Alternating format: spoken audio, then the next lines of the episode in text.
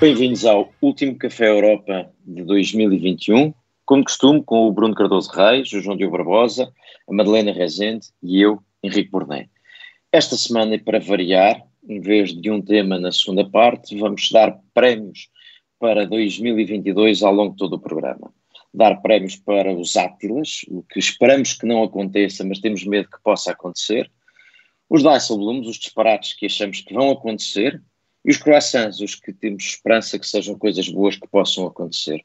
E para sermos um programa que acaba com alguma dose de otimismo, os croissants ficam para o fim e arrancamos o Café Europa desta semana com os Átilas. O mal que nós gostávamos que não acontecesse em 2022. Venham os Átilas. João Diogo Barbosa, inauguras tu este nosso momento de uh, previsão pessimista com lives de gostávamos que não acontecesse. E a tua escolha vai ser, uh, e precisamente, as escolhas no meio do conflito entre a China e a América. Depois vamos ter o Bruno Cardoso Reis com o risco da ação militar russa na Ucrânia e eu estou preocupado com o soberanismo proteccionista. Mas começa tu, João Diogo. Sim, faz sentido que, que, eu comece, porque eu também sou um bocadinho o Átila deste programa, não é? não, mas como viste, eu, eu esforcei-me bastante para resistir a usar o conceito de, de autonomia estratégica, que, que, se enquadra claramente nesta discussão. E, e, e filo porque me parece que, que, o conceito de autonomia estratégica é uma espécie de conceito submarino em que uh, tanto surge em grande força e nos assusta a todos, como depois é capaz de estar uh, desaparecido em alto mar durante vários meses, sem que ninguém se lembre dele. Mas a verdade é que 2022, uh, continuando aliás a transição que se iniciou em 2021 ou até no final de 2020, parece-me que vai ser um ano muito importante em relação às escolhas no meio do, do conflito entre a China e a América, que, que, tem crescido e que se tem até moldado um bocadinho com a nova presidência e com a nova administração americana. E eu acho que, do, do ponto de vista da União Europeia, 2021 já foi um ano importante uh, na relação com a China e na relação com a América. Por exemplo, na relação com a China, uh, começou-se com aquele acordo de investimento, uma lucrado acordo de investimento que precisamente não foi para a frente. Depois houve a questão do, do boicote à Lituânia e sempre muita tensão na, na competição a quem, sobre quem terá lidado melhor com a pandemia. E eu acho que, em geral, Uh, o consenso europeu está a evoluir de forma muito desfavorável às pretensões chinesas, o que pode ser positivo, até porque se está a perceber que não, não se trata apenas de, de, questões económicas e que, sobretudo em relação à China como grande potência, a política europeia não pode ter apenas uma perspectiva económica e que tem de considerar outros fatores igualmente ou até mais importantes. Mas também do ponto de vista da América, 2021 foi um ano importante porque começa com a tomada de posse do presidente Biden e logo aí é uma grande vontade europeia de, de, se aliar, de dizer, bom, eh, Joe Biden está aqui para nos salvar, finalmente temos um aliado, vamos fazer tudo o que quiserem e, sobretudo, vamos ter aqui uh, uma mudança de posição. Aliás, o acordo de investimento acaba por morrer mais ou menos na mesma altura em que Joe Biden toma posse e houve uma grande força da União Europeia uh, para tentar trazer a América uh, para o seu reato. mas eu acho que depois a situação complicou-se evidentemente com o acordo do, de venda de submarinos, com a questão do Afeganistão e, portanto, a União Europeia acabou também por se retrair uh, e percebeu que se calhar uh, atirar-se de cabeça para os braços dos Estados Unidos não era uma boa ideia. Só que isso para 2022 abre uma grande pergunta, que é como se vai uh, a União Europeia posicionar. E essa pergunta, que é uma pergunta no fundo de estratégia, de como é que a União Europeia se vê no mundo, qual é que é o seu grande plano, o seu grande programa, tem dificuldades no, no, no, momento em que passamos, porque não há, desde logo, uma, uma, resposta consensual dentro da União Europeia sobre aquilo que deve representar no mundo, e depois não há agora, sobretudo desde a saída de Merkel, não há uma liderança forte que seja capaz de impor uh, uma resposta a esta pergunta. E nós vemos no leste, por exemplo, em que há países muito próximos da China, países muito próximos dos Estados Unidos, e a forma como em 2022 a União Europeia vai dizer bom, nós estamos mais para aqui ou mais para ali, parece-me que vai ser uma das grandes uh, narrativas e eu não espero nada de bom, precisamente porque não há liderança e porque as piores tentações continuam aí. Aliás, com a, com a Lituânia, não é? Como a Lituânia está a ser uma espécie de canário desta relação da Europa com a China, uh, a Lituânia tem resistido à, à China, saiu do, do, do, da cooperação 17 mais 1, Uh, e, portanto, está a ser, obviamente, alvo de, de uma espécie de. está-se a tornar uma espécie de David contra Golias.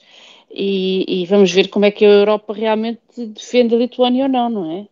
Porque são duas coisas, não é, Madalena? Por um lado, estamos a ver como é que a China reage a quem faz o que a Lituânia tem, se tem atrevido a fazer, e estamos também a ver como é que a Europa reage, apoiando ou não apoiando. Pelo menos, pelo, pelo menos começou a proibir importações e... de mercadorias da, da, Lituânia, não é? Portanto, começa já por aí, já sabemos mais ou menos. Exatamente. É, como é que vai, agora, como é que os europeus reagem a isso é outra questão. Eu, eu, antes, eu antes de avançar para o prémio do Bruno, se calhar integrava aqui o meu uh, ao soberanismo proteccionista, porque se liga uh, com este do, do João Diogo. Eu percebo a questão que o João Diogo coloca e a mim preocupa-me aquilo que me parece ser a tentação europeia de dar uma resposta que, que tem andado à volta da autonomia estratégica, depois há os que preferem autonomia estratégica aberta. Uh, Macron, numa entrevista ao Financial Times aqui há uns tempos, falava de não, não, não se dever ter medo da, da gramática do poder. Eu acho que há aqui uma teoria na Europa de que, uh, de repente, há um, uma espécie de terceira via entre alguns entre a China e os Estados Unidos, enfim, preferimos a China, mas nós verdadeiramente temos o nosso lugar é um lugar autónomo. Uh, e é, é, por um lado, é óbvio que a Europa tem que ter um lugar próprio e tem que ser responsável, inclusivamente, por este seu lugar próprio. E já vou a um dos aspectos que eu acho que vão aí levantar problemas quando, quando vier o ponto do Bruno, mas esta ideia de que nós temos, isto vem associado normalmente com uma ideia muito protecionista, ou seja, menos acordos comerciais, menos abertura ao comércio internacional, criar a partir do centro, a partir do poder político, uh, restabelecer cadeias de abastecimentos uh, para garantir que não dependemos de países terceiros, como se a dependência da China que temos fosse uh, o depender da China fosse equivalente a não dever haver globalização. E portanto eu acho que há uma tentação à escala europeia que é também alguma tensão que há nos Estados Unidos de uh, mais proteccionismo e de achar que, que, que, esta autonomia estratégica se garante com uh, com proteccionismo. Portanto, é uma espécie de soberania, soberanismo populista, e eu digo populista porque, na verdade, olha para isto como uh, a ideia de que isto é uma solução fácil, fechamos e protegemos a nós. Isto para, para além de ter todos os problemas que eu elencava e que acho que tem os problemas que a economia já nos ensinou no passado, tem ainda um outro, é que isto legitima, se a União Europeia acha que tem que ser soberana, mais soberana em relação ao resto do mundo, isso vai legitimar os discursos de alguns Estados-membros que acham que o seu problema também é precisarem de ser mais soberanos internamente face aos interesses divergentes que tenham com a União Europeia. E, portanto, eu acho que há tudo nesta discussão para podermos ter uh, alguns problemas. E só duas notas antes de avançar, só para dizer, é que, ao contrário do que foi dito muitas vezes, o que aconteceu ao longo da pandemia foi o que foi mais incrível, não é, não é ter havido quebras nas cadeias de abastecimento. É pelo contrário, elas terem se mantido apesar das quebras. Isto é, coisa, nós tivemos o mundo praticamente fechado uh, durante dois anos e mesmo assim aquilo de que sentimos falta é muito pouco. Sim, há algum aumento de custos, mas por comparação ao que poderia ser de esperar uma disrupção quando o mundo está fechado quase dois anos, não é, não é enorme. E há ainda um último ponto que eu acho que é importante, é que o nosso conflito com a, com a China passa por uma ameaça da China ser um poder económico crescente. Se nós tratamos a China, se nós respondemos a isso, sendo mais proteccionistas, corremos o risco das nossas economias não crescerem tanto quanto poderiam crescer e, portanto, a China avançar mais depressa, porque a ameaça chinesa não é puramente ideológica, é sobretudo económica. E, portanto, eu vejo nesta, neste soberanismo proteccionista uma resposta a essa escolha que o João Diogo falava e uma resposta que me preocupa. E, portanto, acompanho-te neste Átila com, com, esta, com esta nota extra. Bruno, o teu Átila era para o risco da ação militar russa na Ucrânia. uma das questões que se prende, penso eu, também com como é que a União Europeia enfrenta a sua responsabilidade nas suas, à sua volta. Sim, no fundo é este tema da, enfim, da, da natureza da ação externa europeia, da, da capacidade de, de facto uma ação mais, mais musculada, eventualmente até mais militar, eh, em conjugação com os Estados Unidos ou não. Eh, eh, e, e, de facto aí eu acho que de facto a Rússia é um, é um desafio especialmente agudo, especialmente no contexto atual, ou seja, nós sabemos que sempre que há problemas de popularidade interna, de política interna na, na, Rússia, o presidente Putin tem esta estratégia, no, no fundo, de criar tensões com o exterior, de aumentar tensões com o exterior, para, para tentar recuperar alguma popularidade e, no fundo, forçar alguma ideia de coesão nacional que lhe seja favorável e, portanto, acho que esse é um contexto que, mais uma vez, se verifica e que é bastante preocupante desse ponto de vista. Isso aconteceu em 2008 na Geórgia, aconteceu em 2013, 2014, na, digamos, na primeira grande intervenção na, na Ucrânia. E, uh, e, de facto uh, vemos sinais preocupantes. Acho que ninguém uh, pode realmente dar garantias do que é que irá acontecer, porque já percebemos que o Sr. Putin não se rege pelas velhas normas de que que nós achávamos que estavam consagradas, de, que, que, no fundo impediam a agressão armada como forma de resolver problemas internacionais uh, e a ocupação de território, inclusive a anexação de território, que foi o caso da, da Crimeia. Portanto, em todo caso, uh, acho que, enfim, o que seria aqui mais previsível era uma intervenção limitada naquela zona de fronteira em que há alguma população de língua russa e que tem alguma simpatia pela Rússia, uh, e não uma, uma, uma operação mais, uh, digamos, mais ambiciosa e mais arriscada também. Uh, mas de facto acho que essa possibilidade de algum tipo de ação militar é bastante real e, e de facto acho que será mais um teste àquilo que a Europa conseguirá fazer. sabemos que os Estados Unidos estão envolvidos, mas cada vez mais também a dar prioridade à Ásia-Pacífico.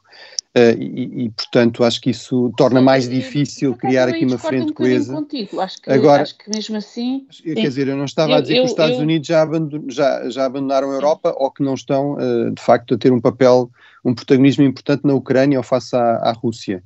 Uh, mas acho que há esta tendência, não é? Parece haver esta tendência de desvalorização da Europa e valorização da Ásia-Pacífico. É claro que isto está muito dependente dos eventos e dos acontecimentos, não é? O presidente George W. Bush também em 2001 começou por dizer que se ia preocupar era com a China e passou o tempo todo preocupado com o Médio Oriente, não é? Eh, e pode acontecer que eh, uma nova ação militar russa force os Estados Unidos a voltarem a focar-se no, no, leste europeu. Eh, mas acho que é um desafio que se coloca à Europa, não é? Se isso não acontecer, ou se acontecer cada vez menos, o que é que a Europa irá fazer? Será que este esforço que a Europa está a fazer de se rearmar, de valorizar a dimensão militar, enfim, falámos aqui já várias vezes da chamada bússola estratégica que apontará um pouco nesse sentido, esta ideia da Comissão Geopolítica apontará nesse sentido. Será que isso vai a tempo dar resposta uh, a este tipo de desafios? Ou, ou, será que o gradualismo e as dificuldades de chegar a posições de facto de consenso na União Europeia vão, vão tornar uh, isso muito difícil e, e, de facto tornar a Europa um ator bastante vulnerável num contexto internacional que me parece evidente que é cada vez mais de, de competição e até de conflito aberto, não é? Madalena, tu estavas, o, o, ponto que estavas a fazer sobre os Estados Unidos e a Rússia era? É que, de facto, eh, se alguém está, de facto, a, a atuar de forma bastante clara e bastante mais assertiva contra Putin, penso que é a administração uh, Biden. Uh, e de forma não só uh, com ameaças uh, de sanções económicas, mas também de forma militar. Uh, digamos que esta transferência de não só equipamento militar para a Ucrânia, mas, para os, enfim, mas dentro dos próprios membros da NATO da Europa Central e Oriental, torna claro que a administração não irá seguir os passos, digamos, bastante titubeantes de Obama em 2014. Eh, e eu penso que aqui a Europa não está a reagir da forma mais unida e mais assertiva, eh, em primeiro lugar por causa da, da, da, Alemanha e da sua dependência energética em relação à Rússia. E aqui vai o meu ponto uh, de dizer que não, não, estou muito otimista em relação a esta, esta resposta europeia. João Diogo. Que eu penso que é essencial isto é um momento eh, pivô, digamos assim. Eh, a, a, forma como o Ocidente vai ou está a reagir a esta ameaça russa e, este, e, e esta maneira de, de, agir será crucial para perceber como é, que, como é que a arquitetura de segurança europeia se vai eh, redefinir neste, nesta próxima década. Eu discordaria da, da, Madalena, sobretudo em relação à questão da agressividade americana em relação à Rússia. Eu acho que, pelo contrário, até se considerarmos que houve movimentos muito graves junto das fronteiras ucranianas, a resposta americana não foi assim tão agressiva, foi muito mais de diálogo, de disponibilidade para fazer compromissos. E, aliás, o que me parece notável e até que se relaciona com a questão do lugar da União Europeia no mundo é o facto de terem acontecido conversas entre os Estados Unidos e a Rússia sem a União Europeia e termos sabido ontem ou anteontem que vão uh, acontecer novas conversas entre os Estados Unidos e a Rússia claro, sobre temas de segurança. Fazem parte, fazem parte mas gostávamos de ter se calhar um lugar à mesa, tendo em conta que estão a discutir as nossas fronteiras. E esse é um problema fundamental até na relação com a América, o facto de estarmos sempre a, a ser postos de lado e, e porventura não, os nossos interesses não estarem a ser considerados. E podem-me dizer, bom, mas a administração Biden fala sempre connosco antes de ir falar com o Sr. Putin. Tudo bem, mas um lugar à mesa é uma coisa muito mais importante. E da medida em que existe aqui, o mundo está a mudar, as relações entre os países estão a mudar, era importante não só que a União Europeia conseguisse ter um lugar à mesa, como se calhar os Estados Unidos se aproximassem cada vez mais dos interesses e, e da vontade dos Estados europeus. Eu aqui, eu aqui Madalena, acho, acho Madalena. É haver, acho que é essencial haver aqui um diálogo a dois entre Putin e, e, Biden. Sabemos perfeitamente onde é que está o poder militar. Uh, a NATO está envolvida, obviamente, e os europeus uh, estão envolvidos na NATO, obviamente. Uh, mas aqui acho que é essencial que haja uma postura muito assertiva dos Estados Unidos e, e, e, um, e um, diálogo bilateral para, também para não, para não diluir. Eu, eu, eu, aqui vou, vou, vou, fazer cor com, com a discordância contigo e, portanto, junto-me aqui a uma espécie de complô anti-madaleniano, porque, porque, porque, eu, porque eu acho de facto que há aqui dois problemas de fundo. Um, Biden tem sido simultaneamente vocal, dando a sensação que é. Um, que é um, e, e que se está a impor face a Putin, mas ao mesmo tempo também fica a sensação que, no fundo, estamos a voltar ao mundo das, das potências e das esferas de influência, e, portanto, que isto é um jogo entre os Estados Unidos uh, e a Rússia so, para delimitar esferas de influência, e o problema europeu é que a Europa, sem os Estados Unidos, não tem uma zona de influência sua, entre outras coisas, porque não tem, não tem instrumentos para impor a sua influência. Agora, isso, isso, eu temo que isso nos deu o salto, o pulo para a ideia de precisamos de uma força militar autónoma e eu não, esse pulo não dou. Mas eu acho que a discussão anda aqui à volta, ou seja, eu, eu concordo com esta ideia de que uh, a discussão... Termos, até, termos, até termos, e aparentemente, uh, quer dizer, uh, do Conselho Europeu de, de, há duas semanas, quando se, quando se discutiu uma possível invasão da, da Ucrânia, os alemães foram absolutamente claros que o importante para eles era manter a, a, sua segurança energética intacta, eu aqui não acho que os europeus tenham dado sinais muito claros de onde é que, de onde é que se posicionam. Portanto, ah, mas isso eu acho que ninguém achou isso. Ah, pois, Só estamos a achar é que devíamos, devíamos ter.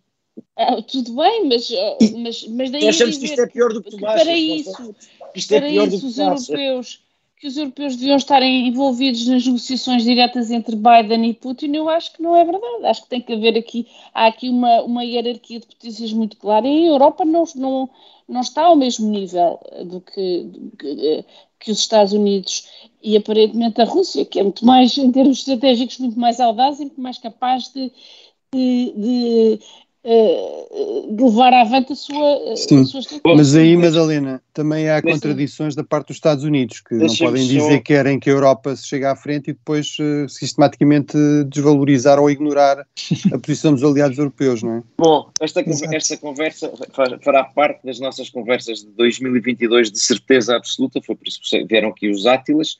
Agora, antes de pensarmos no que de bom pode acontecer em 2022, há esperança, uh, vamos falar dos disparates que achamos que vão acontecer no próximo ano. Vamos dar Blooms para o futuro.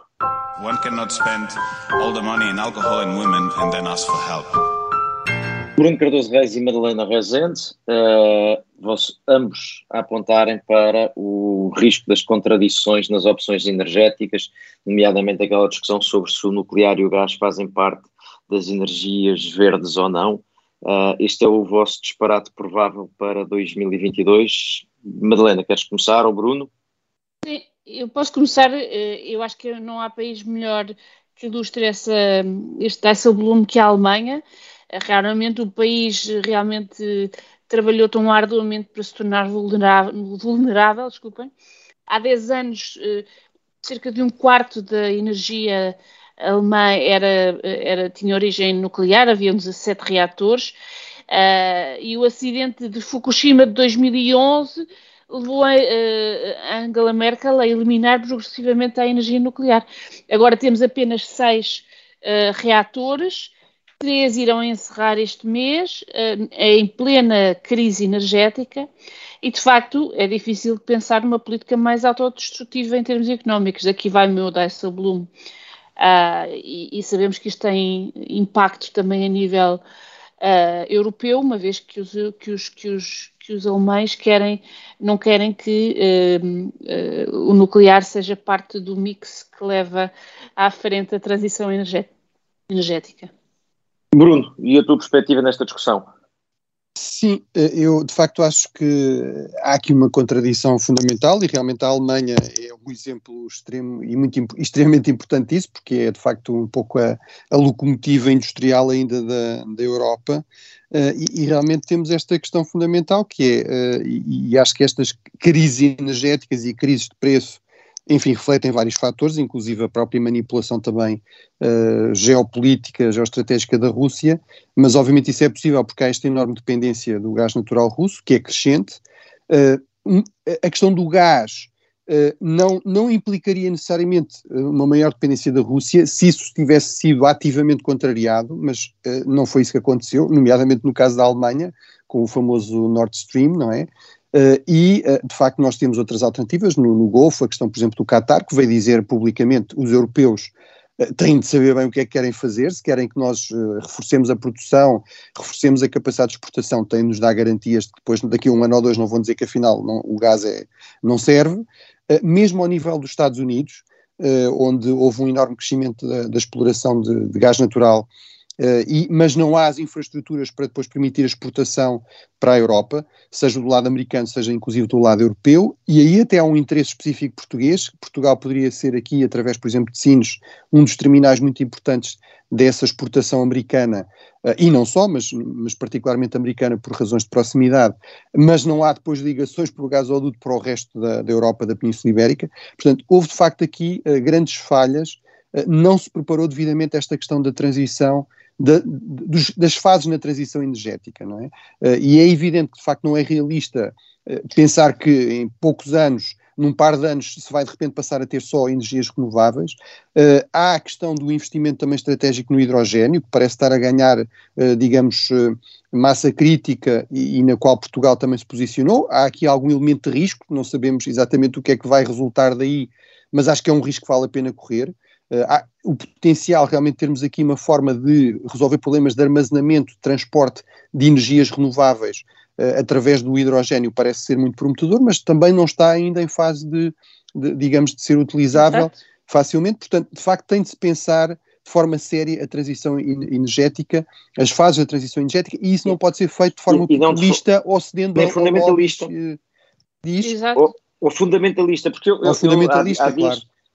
E, portanto, desculpa, só para, para concluir e, e, concordar com a Madalena, por exemplo, a questão do nuclear. Eu percebo que o nuclear coloca problemas. Agora, não é sério estar a dizer que temos aqui uma crise energética, uma crise de, de excesso de carbono na atmosfera e simplesmente acabar com o nuclear sem se ter, um, um, de facto, alternativas realistas uh, para já, não é? Exato, Aliás, e, e pôr-nos completamente nas mãos dos russos e na mão do. E na, quer dizer, e, e como é necessário sempre aquela, aquela potência contínua que, que as energias alternativas não dão, porque são intermitentes, uh, usar o carvão, e realmente isso é o, é o pior que se pode fazer para, em termos de, de, de aquecimento global. Mas eu, eu, eu, queria pegar nessa questão do, do, nuclear, porque a verdade é que nos últimos anos uh, se tem começado a discutir soluções de utilização do nuclear potencialmente mais seguras. Isto poderia ser um avanço, uh, ou crescentemente seguro, talvez seja uh, a expressão. Isto, isto, uh, estão a ser usadas na China, nos exato. Estados Unidos, etc. Estão, estão e aqui há dias alguém dizia que devíamos processar os IPIs por, 30, por três décadas de atraso na investigação em relação ao nuclear, por toda aquela discussão do nuclear não obrigado, atrasou-nos 30 anos em investigação uhum. nesta área. E isto leva, é por aí que eu estava a ir aos fundamentalistas, ou seja, há, há muito boa gente que achando que tem a solução certa e absoluta, quer impor um modelo porque acha que só há uma solução e, portanto, são absolutamente fundamentalistas e, entre outras coisas, deixam de fora a possibilidade de se ir investigando eh, soluções alternativas. Esta ideia de que só há um modelo e que cabe ao Poder Central definir quais é são as energias e as formas de produção e a inovação que é viável ou não, é perigosa por isto, porque nós vamos, uh, atras estamos atrasados em soluções alternativas. E nós podíamos depender muito menos, lá está, o Bruno diz com toda a razão, nós podíamos depender muito menos da Rússia, até porque, Bruno, no caso do gás, mais fácil ainda que os gasodutos é que anda de navio e, portanto, pode ser uh, entregue de porto em porto e, portanto, uh, uh, podíamos depender muito menos. E, e portanto, estou absolutamente de acordo convosco. João Diogo. Não, deixa-me entrar aqui precisamente nesta questão dos fundamentalistas, porque me parece que neste momento a oposição europeia à energia nuclear não tem a ver com fundamentalismo ou até com uma uh, convicção política profunda. Nós sabemos como é que a Alemanha decidiu que ia abandonar a energia nuclear. Foi uma péssima decisão da chanceler Merkel, que, comovida pelo que aconteceu no desastre de Fukushima, decidiu, até de uma forma um bocadinho surpreendente, fazer o phase-out na Alemanha. E a partir daí, o que se constrói em termos de maioria de bloqueio ou apoio à energia nuclear na União Europeia é precisamente por parte daqueles países que, e aqui se inclui Portugal, mas também a Dinamarca, por exemplo, é por parte daqueles países que investiram muito nas energias renováveis e agora estão a perceber que se calhar, bom, se a União Europeia começa a incentivar o nuclear, os nossos investimentos foram uma péssima ideia que não tem rentabilidade e, portanto, o que se está aqui a discutir do ponto de vista da União Europeia não é sequer uh, a independência energética, não é uma convicção política profunda, é a forma de justificar o, o que será pelo menos uma década, quase duas décadas de política políticas de investimento em energias renováveis que se calhar não funcionaram tão bem ou tão rapidamente como se esperava, e portanto eu acho que isto aqui é muito mais pragmático, muito mais de baixa política do que uma grande decisão até uma decisão fundamentalista, e parece-me que é por isso, estamos a falar de meia dúzia de países, creio eu, é, mas, é, mas é o suficiente para bloquear uh, este tipo de iniciativas, e vai ser o suficiente para bloquear este tipo de iniciativas durante muito tempo, parece que o novo governo alemão não vai ter outras ideias, e eu diria que governos muito menos poderosos como o português, por exemplo, também não vão mudar de ideias, vão continuar a bloquear porque lhes interessa que os seus investimentos, uh, feitos se calhar com o mundo de, de, há 15 anos, se mantenham e, e, sejam rentabilizados, nem que seja por via regulatória. Eu aqui estava a falar dos fundamentalistas mais da discussão pública do que propriamente sim, sim, sim, dos governos, mas, mas, mas sim, percebo o teu ponto. Uh, Deixem-me só dar aqui um prémio para disparar, para depois também darmos, termos tempo para as nossas uh, expectativas otimistas, senão ninguém acredita que nós temos esperança no próximo ano. Uh, minha, o meu DICE Bloom é absolutamente expectável, porque eu já falei dele várias vezes aqui, mas eu acho que vai acontecer e acho que é um grande disparate que são as conclusões da Conferência sobre o Futuro da Europa, que já estavam escritas antes mesmo da conferência ter acabado, e portanto nós vamos ter uh, alguns no, no, em 2022, durante o primeiro semestre, uh, a conclusão de que o, o, os europeus querem mais Europa, mais federal, uh, mais, mais competências europeias, e no fundo todo um conjunto de ideias que é uma, uma seita de convertidos, a, basicamente a gritar que o fim do mundo está próximo se não aderirmos todos à sua religião. Ah, e uh, eu acho que era isto que desde o princípio se percebia que, o, que, o, que a Conferência sobre o Futuro da Europa ia ser, e não tenho a menor dúvida um, que é isso que vai acontecer. E, e insisto porque acho que é, estamos, a, enfim, estamos a começar a caminhar para as próximas eleições europeias. E, e, era bom que as pessoas se convencessem, sobretudo os tesouros europeus, se convencessem que a Europa não fica mais próxima, eh, porque há mais propaganda, ou porque se diz que as, as competências vão ser transferidas para a Europa, a Europa fica mais próxima quando as pessoas acham que a Europa é mais útil. E, portanto, uh, o meu Dice Bloom para o disparate que antecipo que vai ser uh, o resultado das conferências sobre o futuro da Europa, com as conclusões uh, já desenhadas. E de resto, aliviado, aliviado esta minha bilis, Vamos estar... antes do ano novo. É, é, isso, é isso. Fica aqui pronto, com esperança. Uh, uh, vamos dar então croissants, o que nós achamos que de bom pode acontecer em 2022.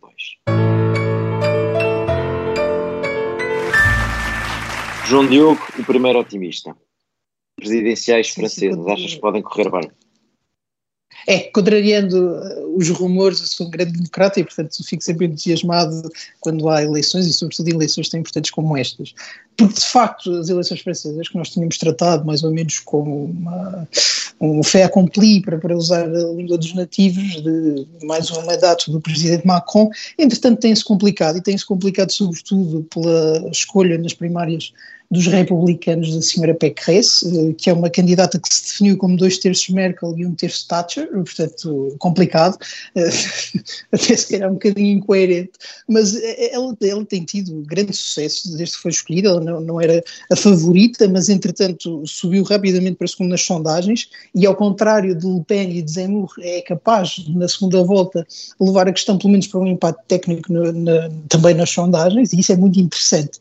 Eh, e eu acho que do ponto de vista da França esta candidatura veio ajudar muito ao debate político, porque consegue arrastar o discurso que estava muito ancorado nas posições de Le Pen e até de Zemmour e, perceber qual deles era o candidato com mais potencial ou pelo menos com mais força eleitoral eh, e deslocam novamente para o espaço do centro-direita, que também parecia que tinha muita força em França, tinha era um partido condenado a fazer más escolhas, uh, sobretudo nos candidatos, e parece ter acertado, pelo menos até agora, com, com a senhora Pécresse. E eu acho que, do ponto de vista de Macron, também vai ser muito interessante perceber como é que, como é, que é a reação a este novo adversário, porque até agora o que nós vimos de Macron em campanha e mesmo no exercício presidencial que se disfarça como campanha era alguém que sabia perfeitamente que era a única hipótese à esquerda, mesmo agora uh, o PS francês tem, acho eu, 3 ou 5% nas sondagens e portanto é uma inexistência, e Macron sabendo que era a grande opção da esquerda, ancorava-se aí e tentava disputar o eleitorado do centro-direita, tipicamente dos republicanos, mas tendo de disputar provavelmente ou possivelmente na segunda volta a presidência com uma candidata desse espaço, Macron vai ter de mudar porque provavelmente sabe que aí vai ter mais dificuldades em conquistar votos. E vai ser muito interessante, não só porque uh, há eleições, mas também há uma presidência francesa da União Europeia e com o novo governo alemão há um espaço francês uh, no ponto de vista de, da liderança da União Europeia. Eu acho que as, as, eleições são no início de abril, vão ser três meses muito interessantes, ver como é que Macron se reconfigura para, para uma campanha e ver como é que isso pode afetar a política europeia e, portanto, eu espero coisas magníficas destas eleições.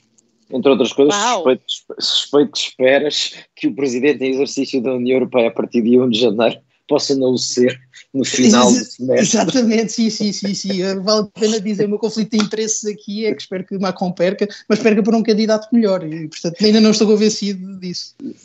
Muito bem. Madalena, tu, tu também tens esperança, embora também vejas perigo, nas eleições eh, que vão acontecer em 2022 na Europa Central, sendo que há poucos dias eh, a Polónia fez uma marcha atrás, claramente influenciada pelos Estados Unidos, onde voltando à nossa discussão de há pouco, quando é preciso são os Estados Unidos que põem os, uh, os, os vários países na ordem, não é?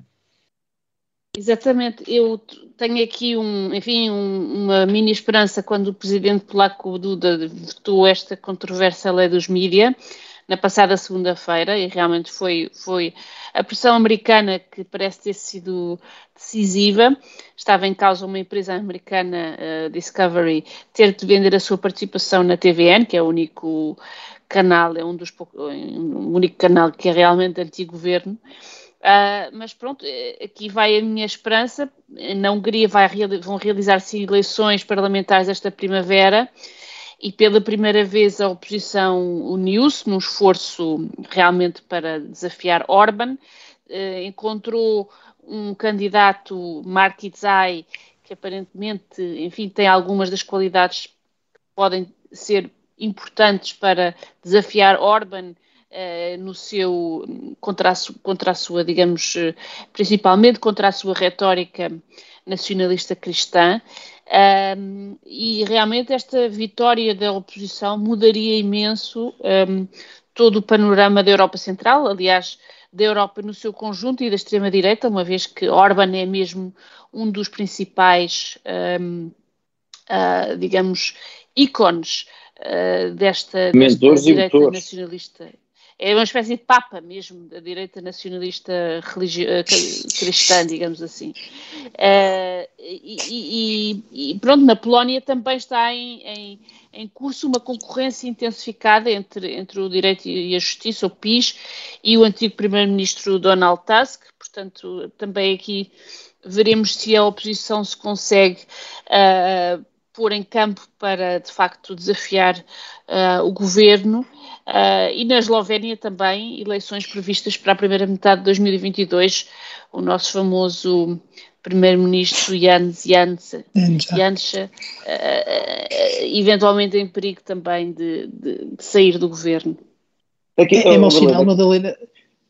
Não, não é só, só, uma pequena chalaça, dizer que países que, que ficam na presidência rotativa do, do, Conselho da União acabam por ter eleições e, portanto, é preciso avisar os governos para terem cuidado daqui em diante.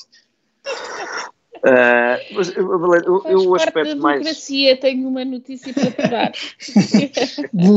De vez em quando há eleições. Epá. Às vezes precipitadamente. Mas, uh, o, o, que eu acho que é uma boa, a, boa, a melhor notícia do que tu estás a dizer, para mim, é o facto de nós podermos ter expectativa de enfrentar os problemas que, têm existido a leste, nomeadamente nos países que referiste, pela via que é a via mais saudável, que é pela via das eleições. Eu não duvido que se deva usar de vez em quando instrumento, outros, outro tipo de instrumentos, mas verdadeiramente o que nós gostávamos era que por via eleitoral as opções que são mais conflituosas com a, a à União Europeia fossem uh, derrotadas, porque essa é a melhor maneira de resolver o problema, porque a via legal não resolve o sentimento da população. E, portanto, eu Sim. volto a achar que, como já disse no passado, acho que os partidos políticos europeus, os grupos políticos europeus devem empenhar-se uh, nestas eleições. É para isso que eles existem, deviam empenhar-se nestas eleições. É certo que na Hungria aquilo é uma coligação uh, um pouco bizarra, mas enfim, a situação é tal que pode-se justificar e depois venha, venha uma normalidade. Portanto, eu consigo perceber a tua, a tua expectativa. Bruno, tu estavas a querer entrar. Eu, eu, gostaria de partilhar eh, as esperanças de, da Madalena, mas de facto não, não, estou seguro, acho que ainda é cedo, enfim, mas, mas sim, acho que seria realmente interessante se, se houvesse uma, uma, viragem, nomeadamente na, na, Hungria, e já falámos aliás disso. Há pelo menos sinais de que a oposição uh, tomou passos nesse sentido. Houve umas primárias, há um candidato único, portanto há, há, algum sinal de esperança, mas acho que de facto é, é muito cedo, até num contexto também de pandemia que cria aqui um elemento adicional, digamos, de incerteza. Uh, e, mas... e, dos, pois, e, e, dos, próprios métodos de Orban, que uh, aparentemente está a mobilizar a, a polícia secreta e todos os, e, todos os, os, enfim, os ministérios que ele controla, o Ministério do Interior, para tratar dos, dos opositores como se fossem inimigos externos. Portanto, há aqui um elemento que não é propriamente de, de, uma, uh, de uma concorrência democrática leal, é? saudável é? e leal. Mais uma vez, é um, acrescenta um elemento de imprevisibilidade, não é? Portanto, acho que de facto é, há que ter aí algum, alguma prudência na, nas expectativas, mas, mas, eh, mas, mas realmente seria seria importante haver aí uma mudança, porque como disse realmente a Madalena, o Orban é aqui um, tornou-se um pouco aqui uma figura de referência, um pouco um modelo uh, de, de, relativo sucesso ou de relativa impunidade uh, nesta promoção de uma democracia iliberal Uh, ou seja, no fundo, eleições, mas com cada vez mais uma erosão daquilo que é realmente fundamental numa democracia, que vai muito para além das eleições, não é? Direitos das minorias, respeito pela oposição, garantias de alternância no poder, etc. De facto, tem havido aí uma, uma degradação que seria muito importante travar e, e, inverter, não é? Mas que lá está, cria dificuldades grandes à oposição fazer isso, não é? Estamos, Portanto, a chegar, estamos a chegar ao estamos a chegar ao fim da segunda parte e do último Café Europa deste ano. Eu vou dar o meu rápido croissant. A minha expectativa otimista é que uh, continue a haver mais discussão europeia. Eu sei que pode parecer utópico ou mesmo na fronteira do tontinho, uh, mas a verdade é que eu acho que os últimos anos, seja uh, porque a Europa tem que assumir maior responsabilidade naquilo que se passa à sua volta, porque as circunstâncias internacionais o têm exigido, seja pela resposta feita à pandemia. E note que nós nem referimos pandemia neste programa, que eu acho um bom sinal, uh, uh, seja por, por isso, seja por acontecerem coisas como este ano até o Expresso deu como figura internacional a Presidente da Comissão, eu acho que nós estamos a assistir a um processo de maior discussão na Europa sobre a União Europeia. E eu acho que isso é um bom sinal, porque esta ideia de nós, então em particular em Portugal, que nós pertencemos à União Europeia, eh, mas não discutimos muito isso, é uma ideia mais, portanto o meu coração é um coração utópico, é a expectativa de discutirmos mais Europa ao longo do próximo ano. Isso pelo menos certamente vai ser feito aqui no Café Europa, que chega agora ao fim, já não há mais Café Europa para fazer em 2021, voltamos em 2022.